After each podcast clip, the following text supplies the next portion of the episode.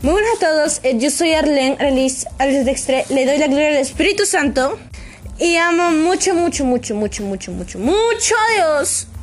Y el día de hoy el podcast se llamará Cuidando el encargo de Dios.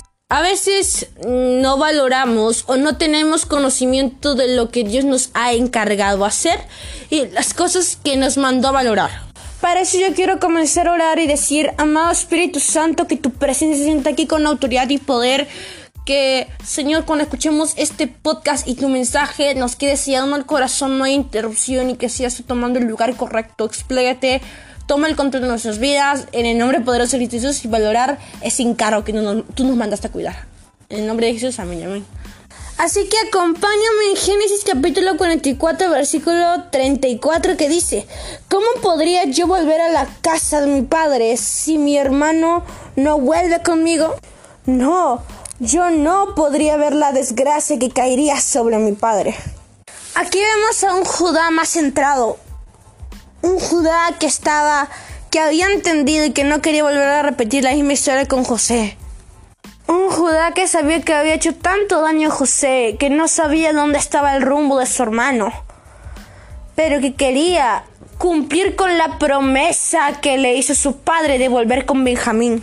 Entonces, este Judá ya vio el sufrimiento que había pasado su padre, de cómo lloró con un corazón destrozado por, entre comillas, la muerte de José, porque José no estaba muerto, sino que sus hermanos lo querían matar, lo terminaron vendiendo.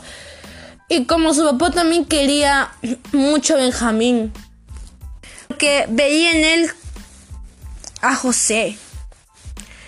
Y en sí, José era, era pues de Benjamín su hermano, tanto de sangre de padre y madre. Y la verdad, Judá quería mantener su promesa hacia su padre diciendo que iba a volver con Benjamín. Judá cuidó lo que Jacob le mandó a entregar a su menor hijo. Jacob le entregó ese tesoro que era su hijo menor, que era Benjamín. Y Judá dijo, pues, si yo no vuelvo con él, échame a toda la culpa y dormiré y viviré con esa carga terrible. Y me encanta porque Judá fue el único que dijo eso, el único que pidió llevar a Benjamín con valentía, yo lo voy a cuidar. Me encantó eso porque Judá en verdad quería marcar un antes y un después. Rubén también lo hizo, pero su padre se negó. Pasando tiempo se acabó la comida. Judá por el bien del pueblo, decir, Padre, que caiga en mí todo el peso. Y yo viviré el resto de mi vida con eso. Con eso de que se han llevado a Benjamín. Con la tristeza y la culpa de no haber cuidado a mi hermano. Y pues el padre le otorga el permiso. Jacob le otorga el permiso de que Judá se lleve a Benjamín. Y pues sabemos que a otros de sus hermanos no le caería la culpa como la tenía esa responsabilidad tan grande como la tenía Judá. Lo mismo, si Dios nos entrega algo que nos dio como la salvación, no la perdamos. Algunos creen que se pierde, otras no creen que se pierde, pero estamos aquí por amor a Dios. Porque lo que consiste en una salvación es querer que Dios esté el resto de nuestra vida con nosotros. De eso nos importa. Hay que hacerlo todo por amor a Dios. La salvación, pues, hasta en un desierto con Dios es un paraíso, que un paraíso sin Dios es un infierno. Quiero que me entiendas y que nos enfoquemos en eso. Tantas cosas que Dios te regaló, el matrimonio, no sé, una familia, capaz un padres o hermanos que capaz no sean perfectos.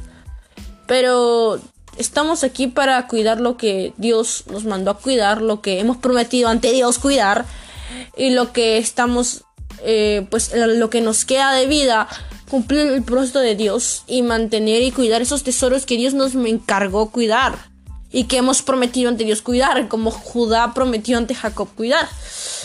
Y me encanta porque hay tantos regalos, un don que Dios te regaló, algo preciado que Dios te entregó y hay que hacerlo todo para la obra de Dios.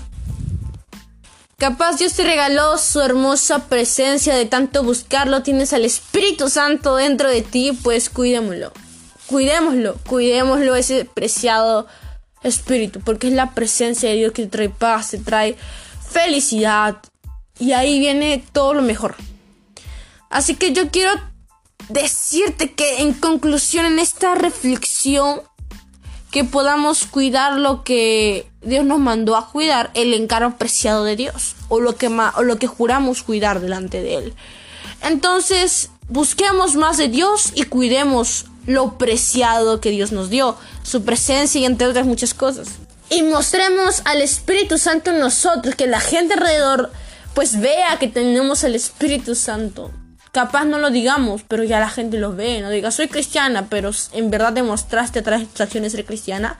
Si la gente ahorita se da cuenta de cómo actúas, de cómo eres, estamos mostrando a Cristo. Yo quiero terminar orando. Amado Espíritu Santo, por favor, cuida, ayúdanos a cuidar lo que nos has regalado, esos encargos bellos, y ayúdanos a cuidar lo que te hemos prometido cuidar. Cuidar a tu Espíritu Santo bello que tu presencia no, se nos vaya en nuestras vidas, fórmanos, renuévanos, restauranos, transfórmanos para no seguir siendo igual, Espíritu Santo. Llévanos por completo de ti en el nombre poderoso de Cristo Jesús, salir nuevos y transformados.